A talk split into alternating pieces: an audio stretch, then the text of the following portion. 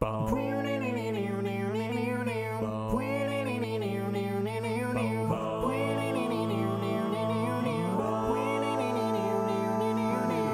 no one told you life was gonna be this way. Your job's a joke, you're broke, your love life's way. It's like you're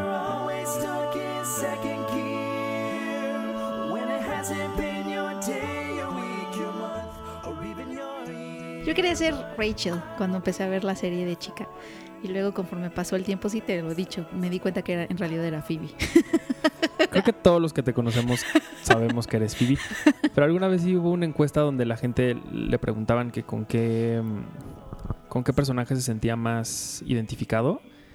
Y el resultado, el, quien tuvo mayor éxito fue, fue Rachel. Rachel, es que todos queremos ser Rachel. Yo creo que ahí también viene, no creo que todos seamos Rachel, amigos, ah, o sea, pero todos queremos ser Rachel, todas. Eh, seguramente hay gente que hombres que también quieran ser Rachel, a lo mejor. no sé. Exacto. Pero bueno, déjame empezar. Oh, sí, Porque Arthur. ya estamos como el podcast que empezamos a hablar. E Iván no lo ha presentado.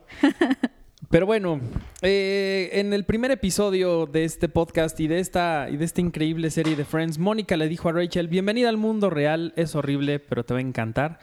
Así les doy la bienvenida yo a este podcast. Bienvenidos a este podcast, es horrible, pero No. les va a encantar.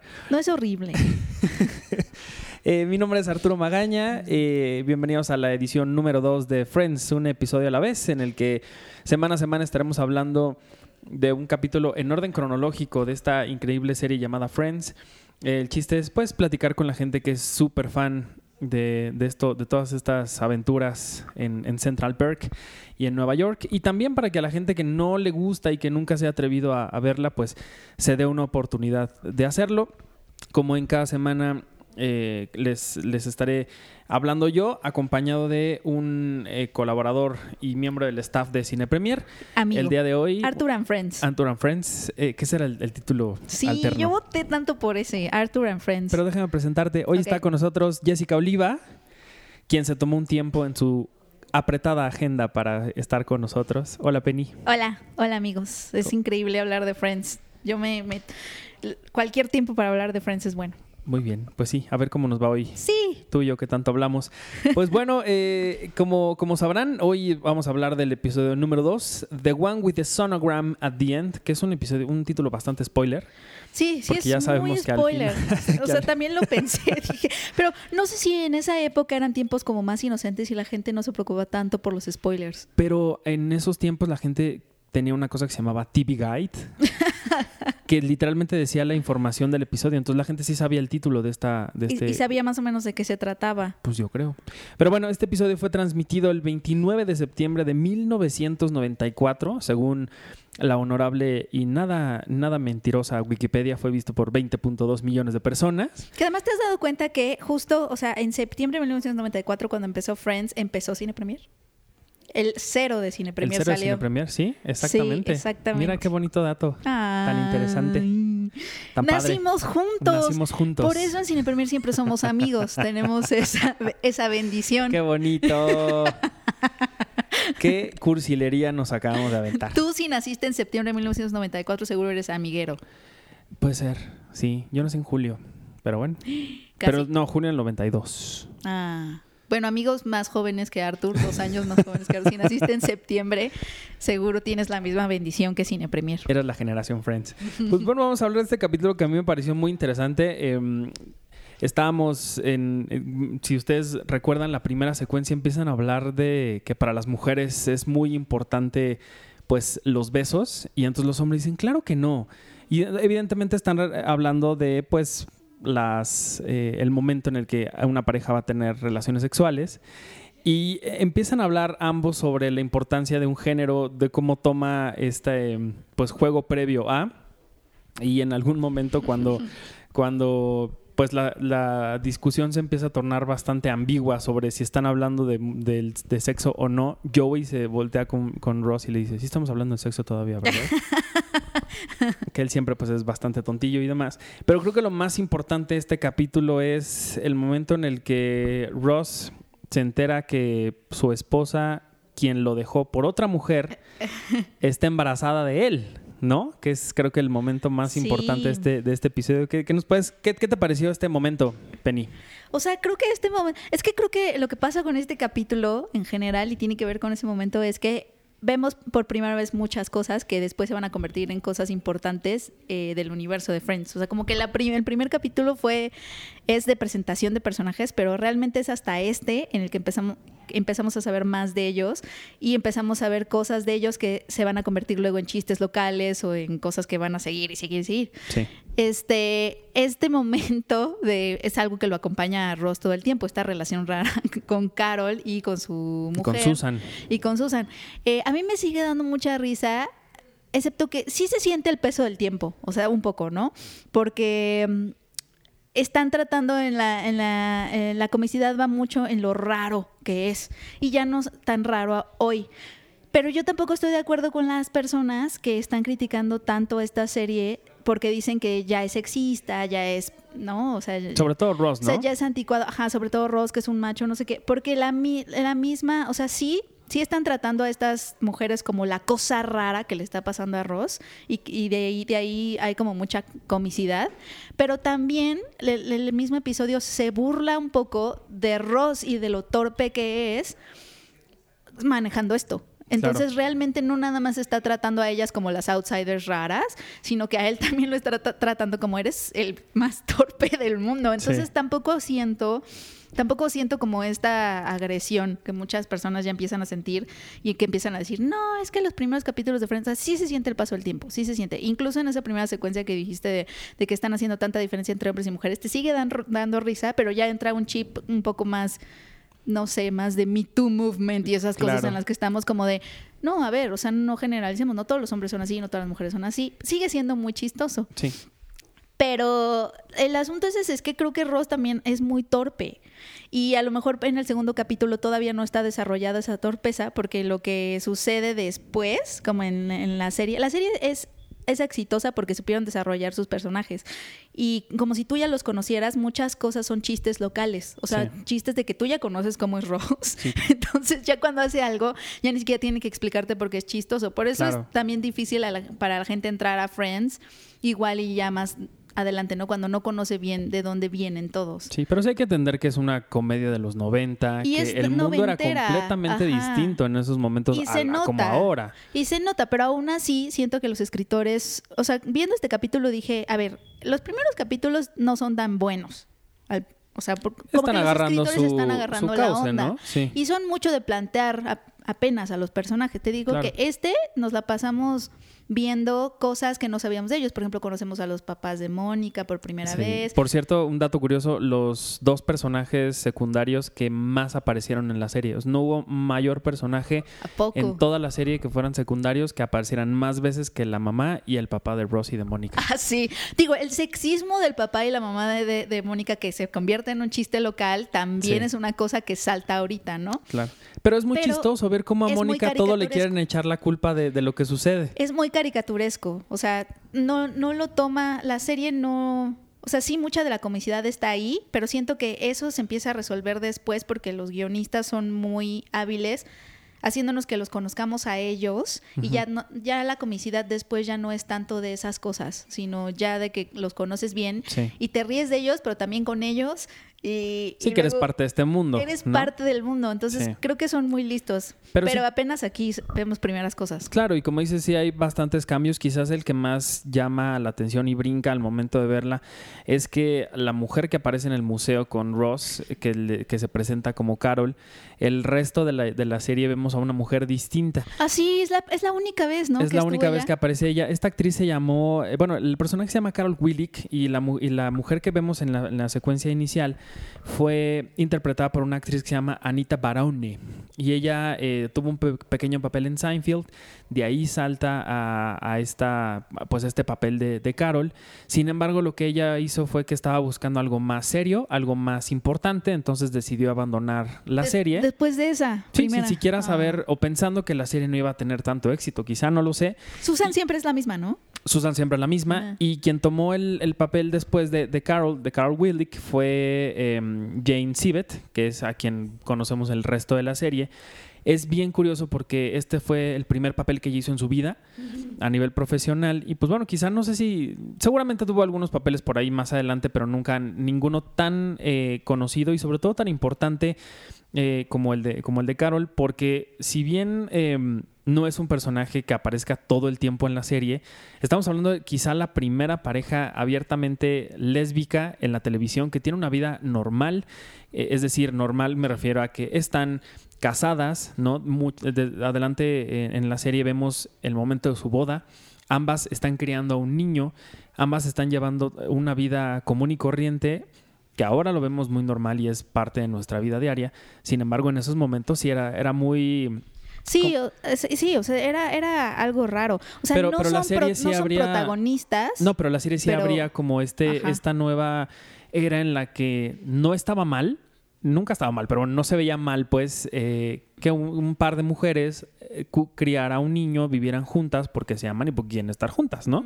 Y no, y el chiste este de que qué raro es, eh, se acaba. O sea, realmente no lo vuelven a explotar mucho. O sea, no las, no continúan representándolas como esta cosa rara, chistosa, chusca que le está pasando a Ross. Ya después es como, bueno, Ben, que sale poquito.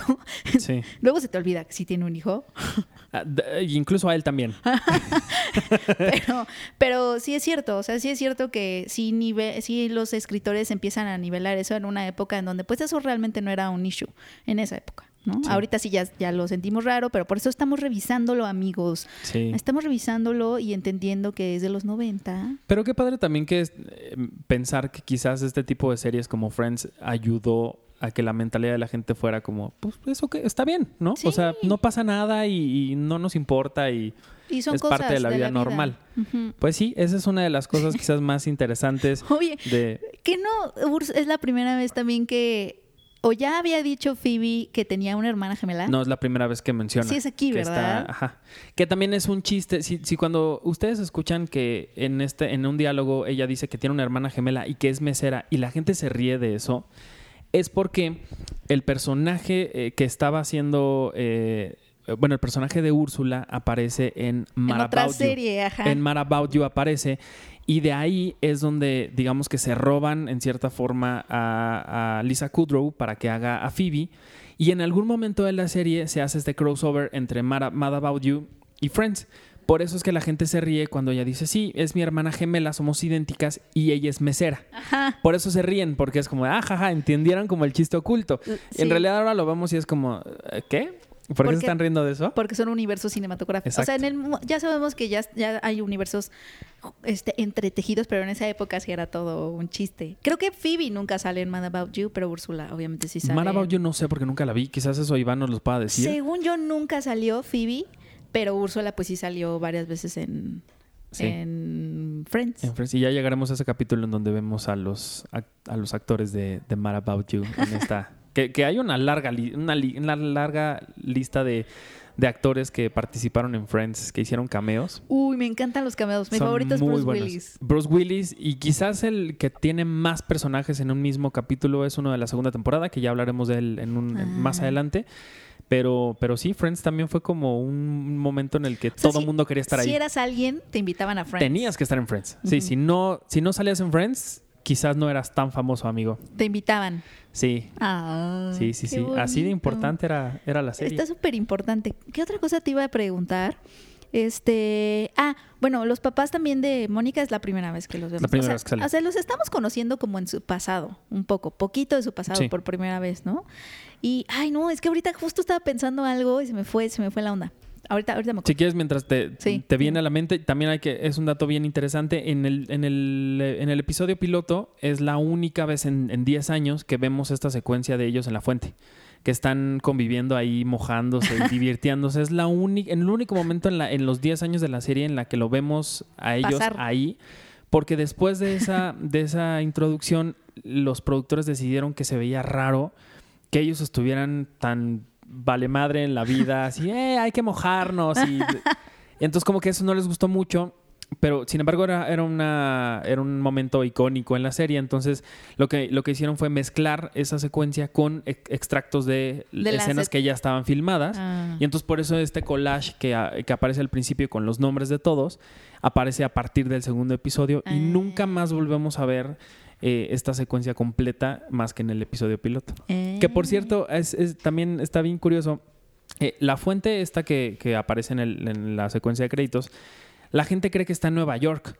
Y hay una fuente en Central Park, en Central Park, perdón, donde los guías de turista engañosos te llevan y te dicen, aquí, aquí es la fuente de Friends donde el elenco se vino a mojar y a filmar la Pero no secuencia. es. Y no, porque esa, esa fuente está en los estudios de, de Warner en Burbank, en, en Ah, California. chafa. Pero pues la gente, como medio se parece y a la gente le gusta tener una foto relacionada con Friends, pues entonces se van y se Ah, toman ahí la foto. plan, con... oye, sí, y te cobran por eso, que es lo peor de todo. Qué abusivos.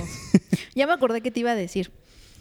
¿No te da la impresión de que en los primeros capítulos Mónica era como la estrella un poco, o sea, como que el guion estaba enfocado a que ella fuera un poco el centro. Digo, que siguió siendo un poco el centro porque su departamento es donde están todo el Sí. tiempo, bla, bla, bla.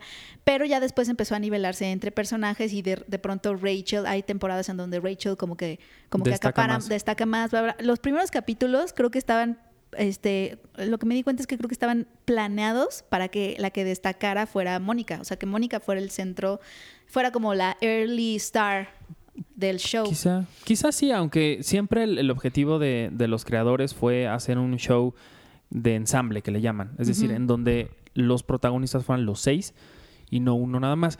Quizá a lo mejor es que en ciertos capítulos, como dices, se le daba preferencia a las historias de uno en vez de, al- de a los demás. Sí. Porque, por ejemplo, de Chandler seguimos sin conocer un dato importante de su vida hasta Ajá. este momento.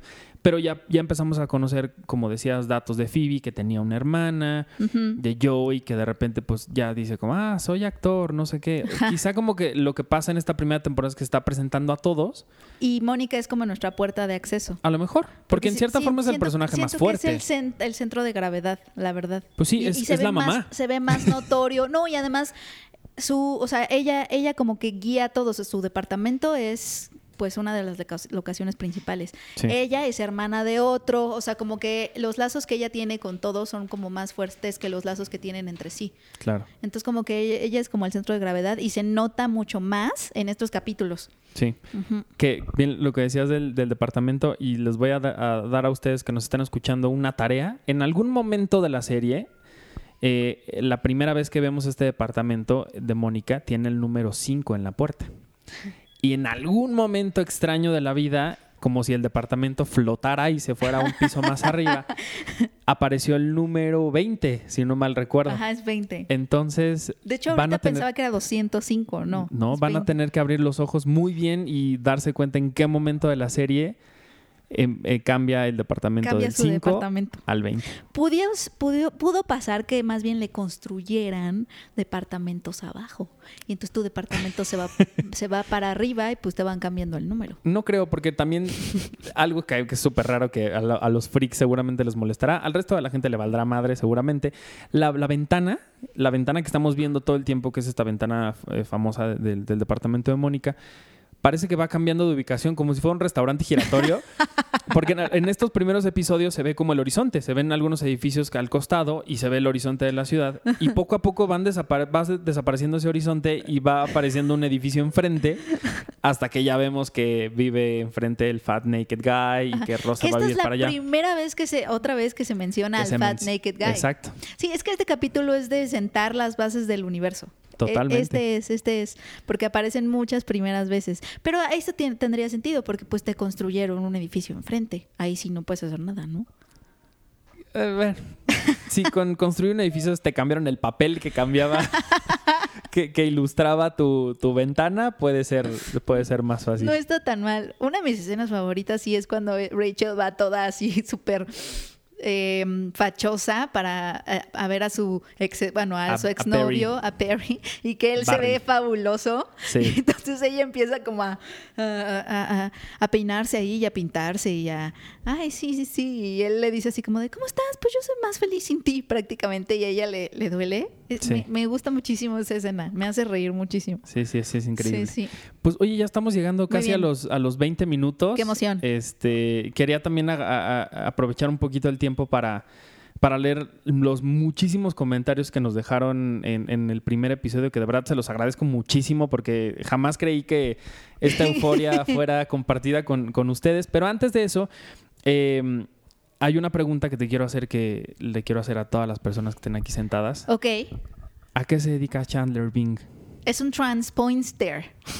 ¿Cómo, cómo le dicen? Transponster. Es un Es un transponster. transponster. Esa es tu respuesta. And he carries a briefcase. Esa es tu respuesta entonces. ¿No quieres adivinar? Ah, él hace análisis, análisis estadísticos de algo. y después es publicista. Después es publicista, sí, pero, pero antes Mira, de eso. es un transponster que hace, que hace análisis de estadísticos, de estadísticas. Esa es mi respuesta. Ok, muy bien. Y también que nos digan, eh, la, la segunda trivia de, de este, de este episodio es quién es el niño que aparece en la, en la silla de, de, de Barry, en el... En el... Ay, es un actor muy famoso. Sí. Entonces, si ustedes saben quién, Eso es un gran dato. quién es, pues bueno, pónganoslo en, el, en los comentarios. Y bueno, de algunos comentarios eh, que, que sí quería leer, hay uno que me dio muchísima risa, este, que les quería contar, que decía, "O- Omar nos escribió en el sitio, me gustó el podcast, pero ¿de verdad Arturo piensa que hacer 200 y pelos de episodio de este tema? Estamos hablando de muchos años y dudo que le den seguimiento considerando las secciones que CP ha cancelado. Mi sugerencia hubiera, pens- hubiera pensado como una serie de podcast, quizás 10 episodios de Friends o un episodio para platicar de una temporada completa. Pues no, mira, la idea es, ¿por qué no? Citando al chicharito, hay que pensar en cosas chingonas. Y entonces, pues vamos a hacer el episodio de cada capítulo de la serie. Entonces, pues, Sí, esperemos que no, que na- no pase nada antes. pues sí, si, si todo sale bien, pues estaremos aquí hablando un buen rato. No va a durar 10 años, evidentemente, porque no son los mismos calendarios, pero sí unos 4 o 5, pues ya, ya dependerá de ustedes y de, y de hasta dónde quieran, quieran, quieran acompañarnos con, con este proyecto. Otros comentarios, eh, Rocío Espinosa dice, amo que hablen de Friends, mi serie favorita, deberían de lanzar trivias, juro que ganaré porque he visto cada capítulo mínimo cuatro veces. Sí podríamos, eh, sí podríamos lanzar trivias. Quizá en algún momento podamos regalarles cosas. Hay que ver qué, qué podríamos regalar, porque quizá de Friends pues no hay como tantas cosas que podamos regalar. Eh, Richard Van dice, si hubieran comentado los actores que trataron de entrar al elenco, como John Cryer, Ellen DeGeneres y otros más. Dice, después del piloto comenzaron a darle títulos a los episodios refiriéndose a la trama principal de cada uno. Estaba curioso. Espero el tercer podcast donde estará invitado Checo. Checo también lo espera, no saben con cuánta emoción. Checo nunca ha visto Friends, amigos. Entonces va a ser muy interesante el próximo Sí, para ver cómo, cómo reacciona. Brandon Millán dice, excelente podcast, muy entretenido de oírles hablar sobre esta serie, sobre todo para fanáticos como yo que hemos consumido la serie más de una vez, ya sea por televisión, DVD y ahora por Netflix. No hemos tenido la ocasión de comentarlo con nuestro círculo, ya sea porque o no les gusta o no han conocido la historia de esta gran familia de amigos. Pues no importa si no les, si a la gente no le interesa, ustedes hablen, como yo. Por eso fue que surgió este podcast, porque yo hablaba de referencias y de cosas. Y entonces fue como de, ¿por qué no te las guardas, Arthur, para tus 20 minutos del podcast? Exactamente. Y también él dice, continúen haciendo estos episodios y fue una excelente referencia a la de Barney, Barney Stinson, que hizo Iván el, el podcast pasado. Eh, ¿Quién más? Augusto Hernández. Tanto que Arturo insistió hasta que logró este podcast. Muy bien. Eh, Aldair Punk Loveless dice, gran serie, tenía como siete años cuando la veía con mi madre, la he querido volver a ver. Pues vela otra vez, está en Netflix, está muy bonita de la remasteriz- remasterización y todo, a ver qué te parece. Eh, Leandro Coria dice, muy buen primer episodio, no entendí la parte técnica, va a haber un canal aparte para estos podcasts. La verdad es que no tengo la menor idea. Así como Iván nos explicó en el, en el episodio pasado, no le entendí, me explicó cuatro veces más y sigue, seguí sin entenderle. Entonces, eh, quizá en algún momento pueda yo explicarles con palabras eh, más mundanas qué fue lo que nos ¿Por qué quiso no lo decir. explicas como Joey lo explicaría? Exacto, al- deja que le entienda. Eh, y Jimmy Poo Ah, cuando habla y- francés. Ajá. Deja que le entienda Iván y con muchísimos, muchísimo gusto les digo a ustedes qué diablos fue lo que nos quiso decir. Eh, Brandon Sánchez dice, How you doing? De verdad, gracias Arturo, creí que jamás sucedería este podcast. Yo tampoco. Amo- Amo que hables de esta serie, mi comedia favorita junto con Modern Family. Ay, Modern Family es increíble. Yo soy Mónica al 100%, dice, francamente, esto es como un revival de la serie en alma. Gracias, muchas gracias por ese comentario. Eh, Marcela Paredes dice, qué buen podcast, es bueno saber todo esto. ¿Por qué no hacen uno así de Buffy? Pues si van a Uy, hablar Iván- todo el tiempo de Buffy. Iván sería el primero ahí. Sí, el primero. Seguramente, debería hacerlo también, también él. Eh, eh, Daniela justo contestó la, la pregunta del podcast pasado. Barry tiene la cara del señor Potato Head. Exactamente. Eh, dice, sigan con este podcast. Amo demasiado Friends y por desgracia no conozco a nadie que tenga ese amor por la serie como yo. Aquí estamos nosotros, por eso estamos haciendo este podcast. Aquí estamos. Y Yo- dice- es que creo que no, no nos conocemos entre nosotros porque ese es nuestro error. Pensamos que somos los, Los únicos. en el mundo y, y miren, o sea, Arthur hace referencias hasta por doquier, entonces así es como se encuentran a, a- a lo- a Friends, a los amigos de Friends. Entonces, tú no tengas miedo de hablar de Friends. No, y más, menos en Cine Premier, donde somos, somos una bola de No, freaks y en y, de lado, geeks. en tu junta de, de tu oficina, en la tienda, En en, el el. Oxxo, en el súper, eh, eh, dándole consejos a tu amiga. Tú habla de Friends. Exacto. Friends son, son lecciones de vida. Eh, ¿Quién más? Viri Ramírez dice, me mató la segunda pregunta. Nadie conoce el trabajo de Chandler ni Mónica. Voy a amar demasiado estos podcasts. Muchas gracias. Es Y un transponster. es un transponster. Y me quedan muchos comentarios más, pero ya llegamos a los 26 minutos. De verdad, muchas gracias a la gente que, que, ha, eh, eh, que nos ha escrito en este primer episodio. Espero que en este segundo también nos sigan compartiendo eh, su opinión. Y mm, más importante, lo que me gustaría hacer es que ustedes nos manden su opinión del siguiente episodio. Es decir, que cuando escuchen este podcast nos escriban de lo que les pareció este y también de lo que les pareció el episodio de la serie, eh, el número 3, para que cuando yo lo grabe con Checo, pues podamos platicar acerca de lo De que ustedes opinan, de sus comentarios sobre el siguiente episodio, para que pues esto sea una conversación mucho más fluida con ustedes. Y pues bueno, no me queda nada más que agradecerles a ustedes, a ti Penny, por, por venir, Yay. por estar aquí conmigo. Yo estoy muy contenta. Muchas gracias por invitarme. ¿Dónde puede seguir la gente? En arroba Penny Oliva. Muy bien. Y en Cine Premier, ahí estamos todos. Sí, exacto. Síganos en nuestras redes sociales, como dice Iván, Cine Premier con la E al final, en Twitter, en Facebook, en Instagram, en High Five, Metroflog, en Messenger, agréguenos y mándenos un vidos. Y yo soy Arturo Magaña, me encuentran en arroba ArturHD en todas las redes sociales también. Y nos escuchamos eh, por aquí el próximo jueves con más de Friends, un episodio a la vez. Gracias. Adiós.